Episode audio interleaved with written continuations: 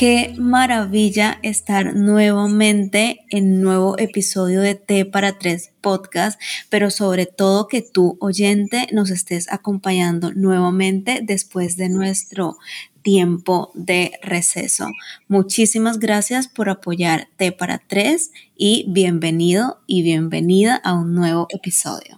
Ay, sí, gracias por quedarse con nosotras en esta pausa que hicimos para recargarnos bueno, siguiendo un poco también como la señal del corazón que nos pedía una pausa y bueno, aquí estamos de regreso. Em, hoy tenemos una invitada muy, muy especial. A mí me emociona mucho estar con ella porque es una mujer que siento muy afín a mí, que siento que piensa muy parecido a mí. Entonces es muy lindo cuando uno concuerda con mentes similares a las de uno. Estamos hoy con Dani, Dani de Terapia Holística, si no la tienen en Instagram, pues para que vayan y la chismoseen. Así que bueno, Dani, súper bienvenida y gracias por estar con nosotras en este espacio hoy. Hola chicas y muchas gracias por esta invitación, de verdad que me encanta poder estar aquí, me siento súper agradecida y bueno, felicitarlas también por este podcast que han creado porque de verdad que es demasiado bello. Gracias, ha sido un proyecto liderado por el amor. Así es, gracias y bueno, muchas gracias también por aceptar la invitación y bienvenida a este espacio. Bueno, Cari, Dani, estamos listas para hablar y vamos a hablar de un tema que yo creo que a todas nos resuena de una manera u otra. Em, vamos a estar hablando de bienestar emocional, ¿no? Entonces todos hemos escuchado en algún momento esta palabra, esta frase, ¿no? Es como busca tu bienestar emocional, encuentra bienestar emocional. Y, hay un montón de información sobre bienestar emocional. Entonces, hoy junto a Dani, junto a Car, queremos aterrizar un poco esto de qué significa bienestar emocional y cómo podemos conseguir este bienestar emocional del que tanto se está hablando ahorita.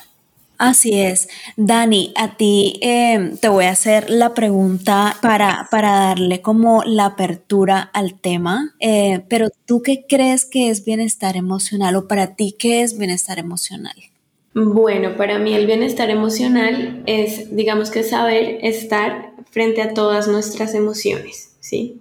No confundirnos con tener siempre que sentirnos felices, Em, no sé, alegres, o sea, porque eso es muchas veces lo que se vende detrás de este bienestar emocional, sino comenzar a relacionarnos desde un mejor lugar con nuestras emociones.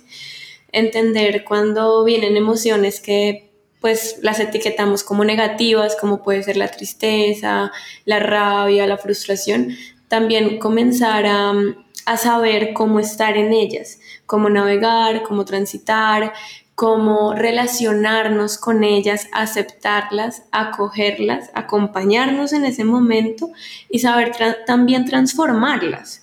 Para mí eso en realidad es el bienestar emocional. A mí me encanta eso, Dani, que tú dices, porque yo estoy de acuerdo en que bienestar emocional no se trata de no sentir tristeza o rabia. Y siento que muchas veces lo que está pasando ahorita en, esta nueva era donde buscamos la felicidad y donde buscamos estar bien, es como que terminamos entendiendo bienestar emocional como tienes que estar siempre bien, siempre tienes que estar feliz, no puedes estar triste y empezamos a anular emociones que además tienen un sentido para nuestra vida, ¿no? Cuando yo siento tristeza es por algo, cuando siento rabia es por algo, cuando siento miedo es por algo. Y bienestar emocional no es necesariamente estar feliz bailando y cantando todo el tiempo, sino poder transitar las emociones desde un lugar muy amoroso y sobre todo muy, muy consciente. ¿Tú cómo lo ves, Car? Yo lo veo muy, muy parecido eh, a ustedes y lo definiría como un aprender a escuchar la información que nos vienen a decir las emociones eh, y eso implica sentirlas, hablar con la emoción, incomodidad, porque hay emociones que si hablamos en términos de placer, hay unas que nos hacen sentir más placer que otras y hay unas que nos generan mayor incomodidad que otras y es aprender a navegar por la incomodidad y aprender también que la incomodidad hace parte de la vida y también está bien sentirla. Total, total, ¿no? Y bueno, saber que todas las emociones tienen tienen un poquito de, magia también. Eh, a mí me encanta la manera en que el budismo lo ve y es esto como de abraza tus emociones, ¿no? Permítete abrazarlas y yo creo que ahí radica mucho el bienestar emocional, así lo he empezado a vivir yo en mi vida y es como entre más conozco mis emociones, entre más las abrazo, mejor me siento así no me esté sintiendo 100% feliz. Dani, cuéntanos un poquito tú cómo, qué tips puedes dar al respecto, cómo lo vives tú en tu vida, cómo lo vives tú en terapia. Bueno, pues para mí como dijo también Car, es indispensable también saberlas escuchar, ¿no? O sea, cada emoción para mí trae como un mensaje, son mensajeras, ellas vienen y van, una emoción no se va a quedar toda tu vida ahí, pero hay que saber escuchar y comprender cuál es el mensaje para poder cumplir con la necesidad que ella te está pidiendo, no sé, a lo mejor la tristeza, por ejemplo, la tristeza es una emoción que normalmente te pide que a lo mejor estés en cama, ¿no? Que llores, que como te resguardes y entender también desde dónde viene, qué es lo que a mí me hace sentir triste. Porque muchas veces también es como, ¿sabes? También este afán a veces del el sanar para no sentir tristeza o el sanar para no sentir rabia. Y las emociones son como, sí, o sea, digamos que son pistas para saber en qué tenemos que trabajar pero entendiendo que igual van a estar ahí y que es necesario que estén. O sea, no es como, no sé, como por nada que no es que estén ahí las emociones. Tienen un propósito en nuestra vida, por eso todas las sentimos. Entonces, digamos que el acompañamiento muchas veces que yo hago es comenzar primero a reconocerlas. ¿Cómo te sentiste hoy en tu día?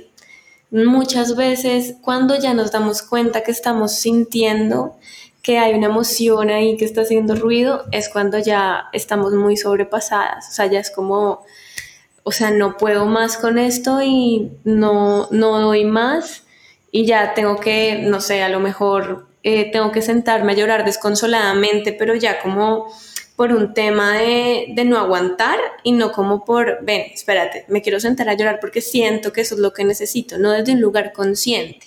Entonces yo creo que es comenzar a también en tu día a día a identificar cuáles son las emociones que vienen. ¿Cómo te sentiste hoy? Yo normalmente eso lo hago, además en las noches, como que escribo un poquito sobre cuáles fueron las emociones, qué es lo que sentí, en qué necesito tal vez encontrar una respuesta eh, para cierta emoción, ¿no? Y como que también ir identificando y soltando, ¿no? O sea, esto lo que permite el escribir las emociones en la noche, lo que permite es como reconocerlas y comenzar, y comenzar a ver qué requiere de mí, qué me está pidiendo la emoción. Eso es como yo creo que algo indispensable para comenzar a relacionarnos con ellas. Además de, obviamente, todo lo que abarca el bienestar emocional, también es tener, pues, hábitos que nos permitan también digamos que incrementar, pues digamos que ese bienestar y comenzar también a reconocer qué nos hace bien y qué no nos hace bien. Porque detrás también de estas emociones pues hay un montón de hábitos que lo que hacen en realidad es como dormirnos y apagarnos. Entonces yo creo que es eso, ¿sabes? Como comenzar a reconocer, estas son las emociones que siento y qué es lo que está haciendo que se mantengan y qué es lo que puedo cambiar para transformarlas. Me encanta eso que dijiste, que son pistas, ¿no? Pistas de, en dónde estamos y hacia dónde tenemos que ir. Y me hace pensar en mi semana pasada, que fue una semana súper dura, nos pasaron un montón de cosas. Y siento que yo personalmente me, me puse en, en modo sobrevivencia y nunca hice esta reflexión de qué estoy sintiendo, qué estoy necesitando, qué me está pasando. Y claro, terminó la semana y yo estaba absolutamente abrumada y el viernes en la noche fue como, quiero llorar, quiero gritar, quiero dormir, quiero hacer todo lo que no me permitía hacer en la semana. Entonces creo que algo clave un poco de lo que estamos hablando es que el bienestar emocional requiere dos cosas que son súper esenciales, o bueno, tres. Lo primero es saber que sentir lo que estás sintiendo está bien, ¿no? Bienestar emocional no es sinónimo de estar siempre bien, sino que puedo sentir cualquier emoción y eso también es bienestar emocional. Lo segundo requiere mucho conocimiento de nuestras emociones y mucha autoobservación, qué estoy sintiendo, cómo lo estoy sintiendo, dónde en el cuerpo lo estoy sintiendo. A mí eso también me parece como una súper señal, es dónde lo estoy sintiendo.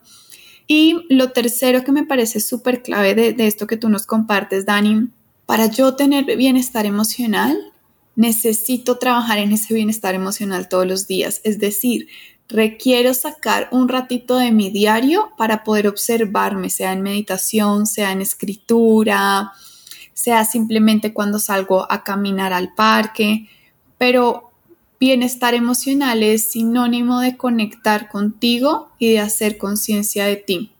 ¿Tú qué dices, Car?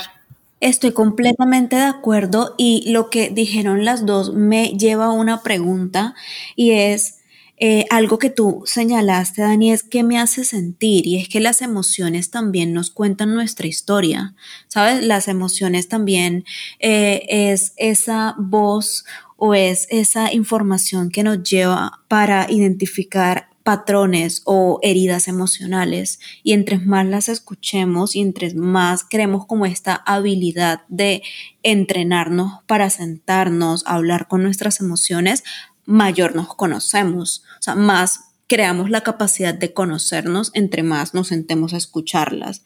Em, yo creo que es muy fácil reprimir, ¿no? Y, es un poco lo que a muchos nos enseñaron y yo también quiero contar un poco eh, algo que me pasó, de hecho me, pasó hoy y empecé mi día normal. Eh, y de la nada leo algo, o sea, algo de la universidad, miro el computador y arrancó a llorar, pero a llorar así como desconsoladamente. Y mi esposa me dice, ¿qué pasó? Ven, hablemos, ¿qué pasó? Porque como que no podía hacer clic, simplemente me desbordé porque venía como reprimiendo, reprimiendo y reprimiendo acerca de algo. Y cuando empecé a hablar con ella me di cuenta que es lo mismo que me hace sentir triste y no es la primera vez que me pasa, sino que es algo que yo dije, bueno, pues ya, ya lo he hablado, ya lo he trabajado, pero justo en un momento en el momento que menos me lo imaginaba, volvió a salir. Y es, es que las emociones llegan a contarnos nuestra historia parte de lo que hemos vivido, como que por eso la rabia yo no la siento igual que tú, por eso el miedo no lo siento igual que tú, por eso la tristeza no la siento igual, porque mi historia y mi experiencia ha sido diferente y cómo he aprendido a manejarlas y gestionarlas también. Entonces, de pronto yo venía reprimiendo, reprimiendo y me desbordo, porque es como, y lo dice Susan David, que a mí me encanta cómo lo explica, es como si tuviéramos un eh, termo, mm, mm, no sé qué otra forma de decirlo, como le dicen en otras partes a, un termo, Tati, como un... No tengo ni idea. Sí, pero ¿sabes a qué me refiero? Como, como este termo donde uno envasa el agua eh, y está lleno de emoción y lo cierra, lo reprimo y lo guardo en una parte de mí, pero en algún momento va a salir. Entonces, si yo me siento todos los días, como lo dijo Dani, que ese tip se me hace buenísimo y me pregunto cómo me siento, probablemente voy a estar mucho más cerca de mis emociones. Y es, es un ejercicio de, de casi que todos los días.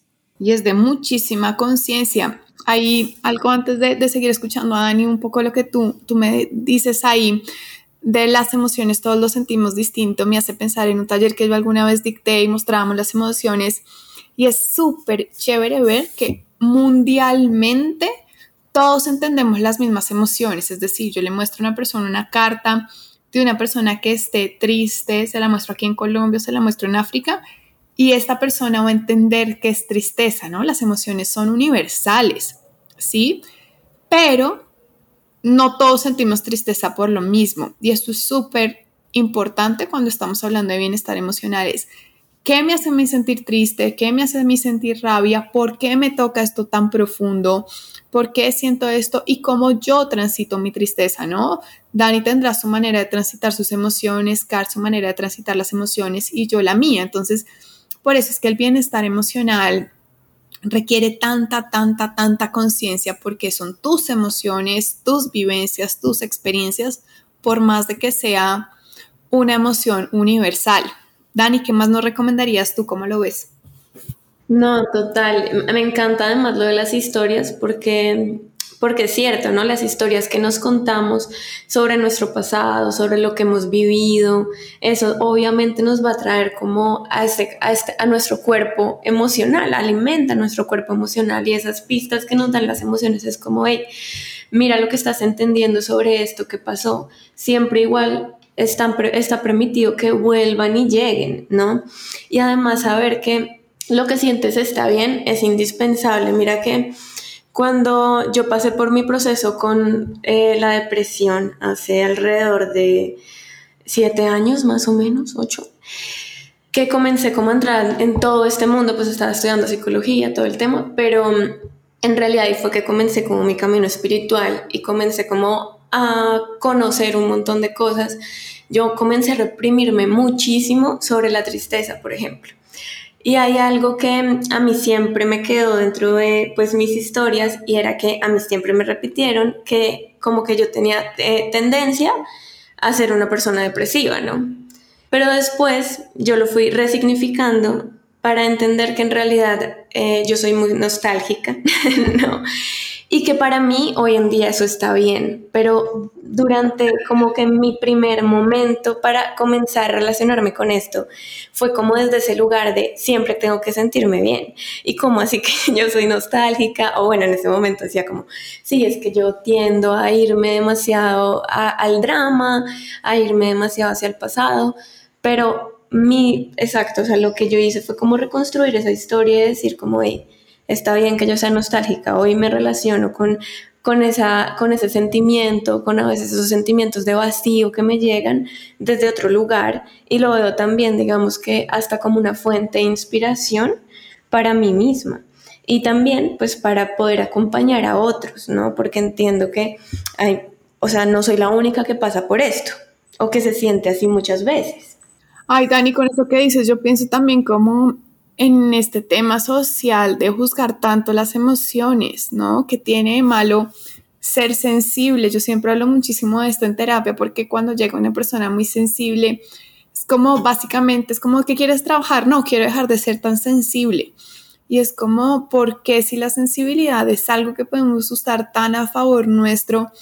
Porque sentimos esta necesidad de bloquear lo que somos y de dejar de ser lo que somos, ¿no? Entonces es como, me encanta que hayas resignificado y que hayas puesto esta palabra, soy nostálgica.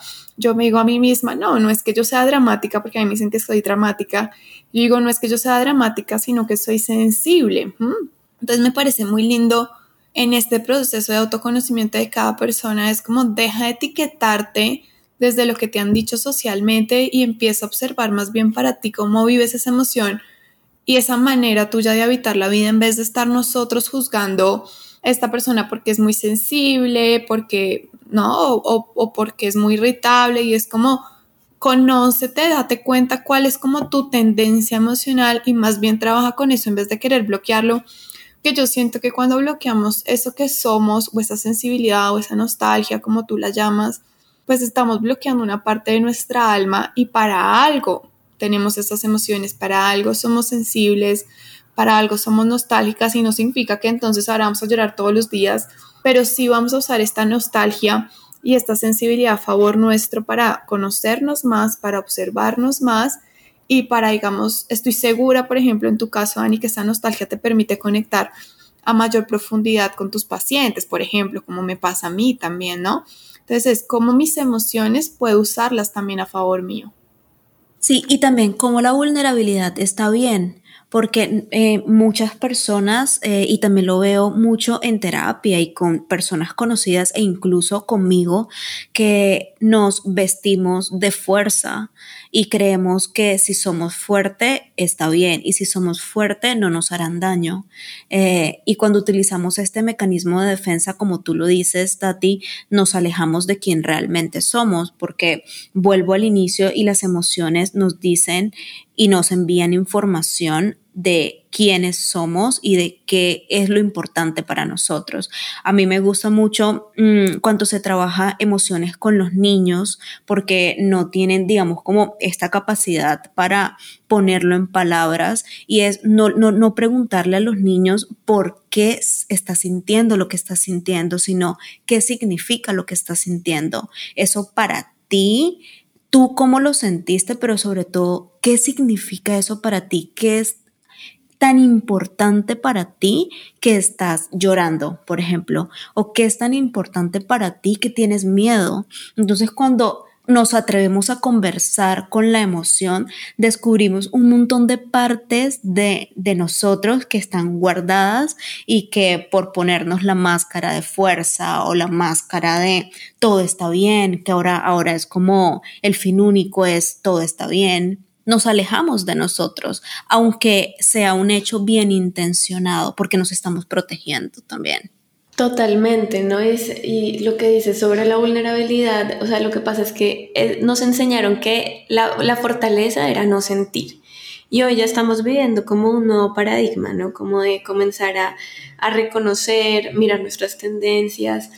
Mm, a mí me gusta, por ejemplo, pues llamarlo em, nostalgia, porque, porque además es como, no sé, o sea, es que yo ni siquiera siento que sea como una tristeza como tal, sino es como ya la forma en la que me relacioné con ese sentimiento, con esa emoción que aparece en mí.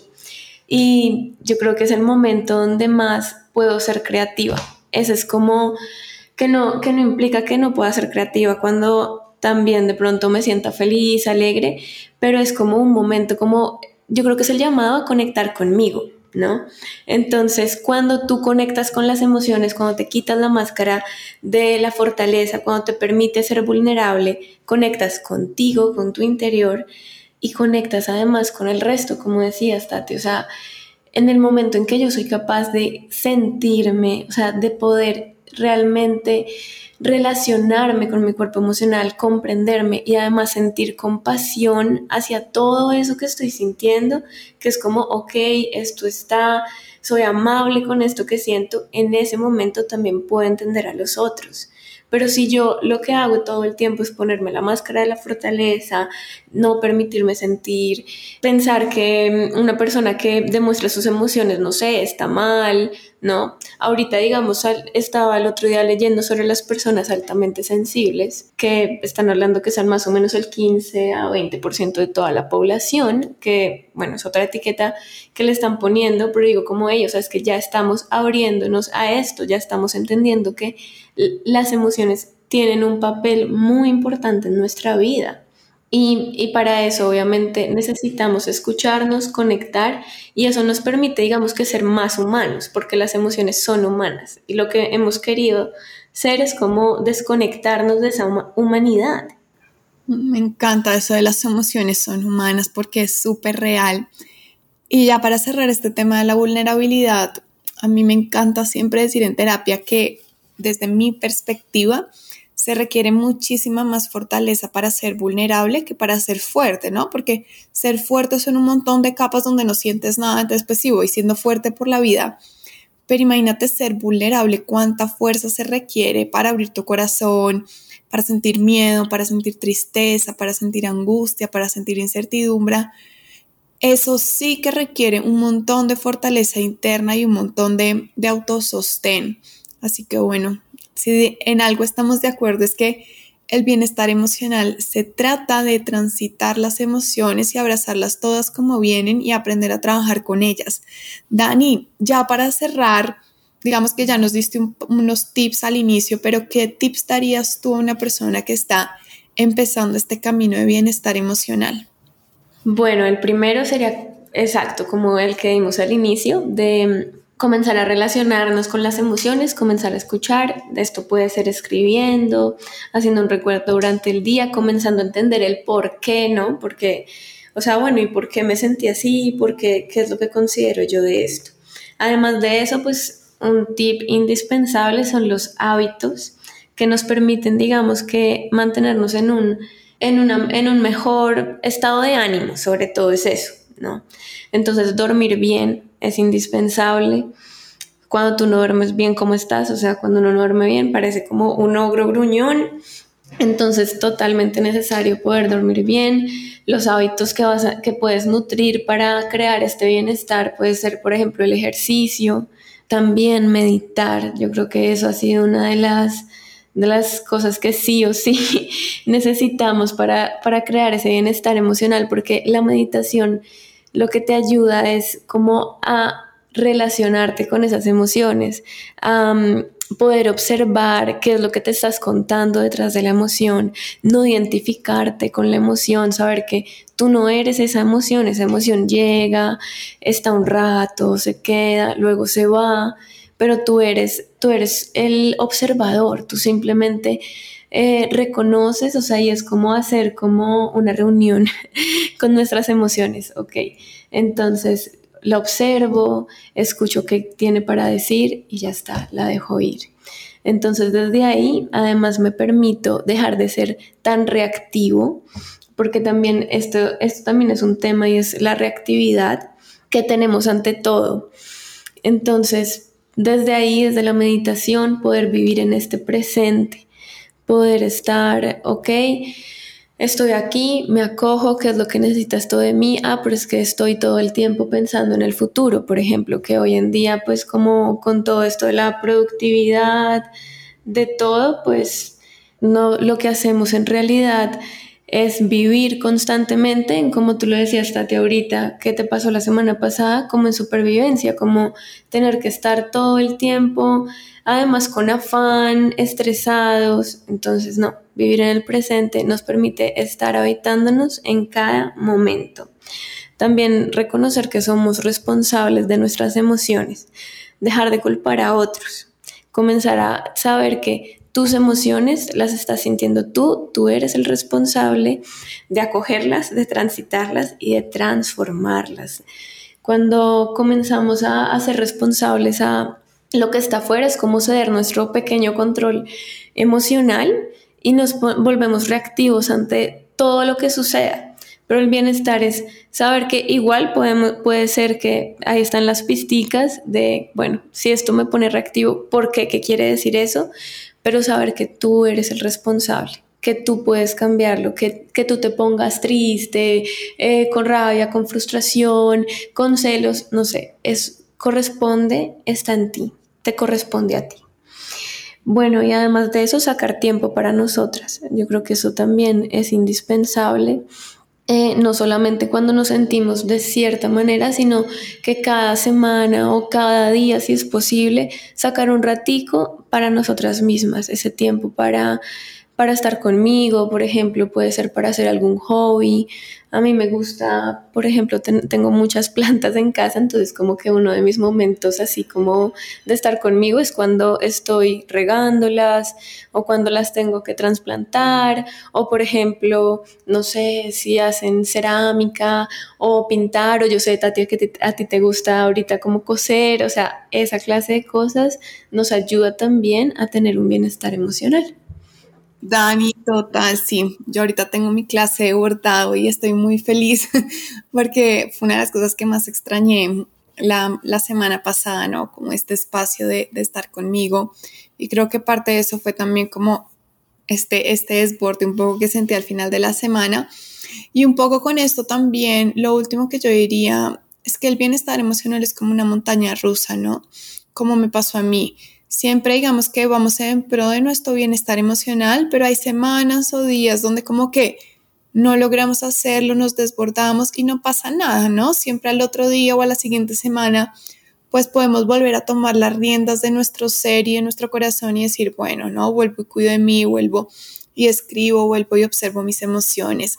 Así que, Dani, gracias. Mejor dicho, yo tomé nota de de todos tus tips. Voy a, voy a empezar a aplicar el de la escritura en la noche, que siento que me hace falta. Em, y de verdad, mil y mil gracias por compartirnos tu corazón, tu sabiduría, por estar con nosotras.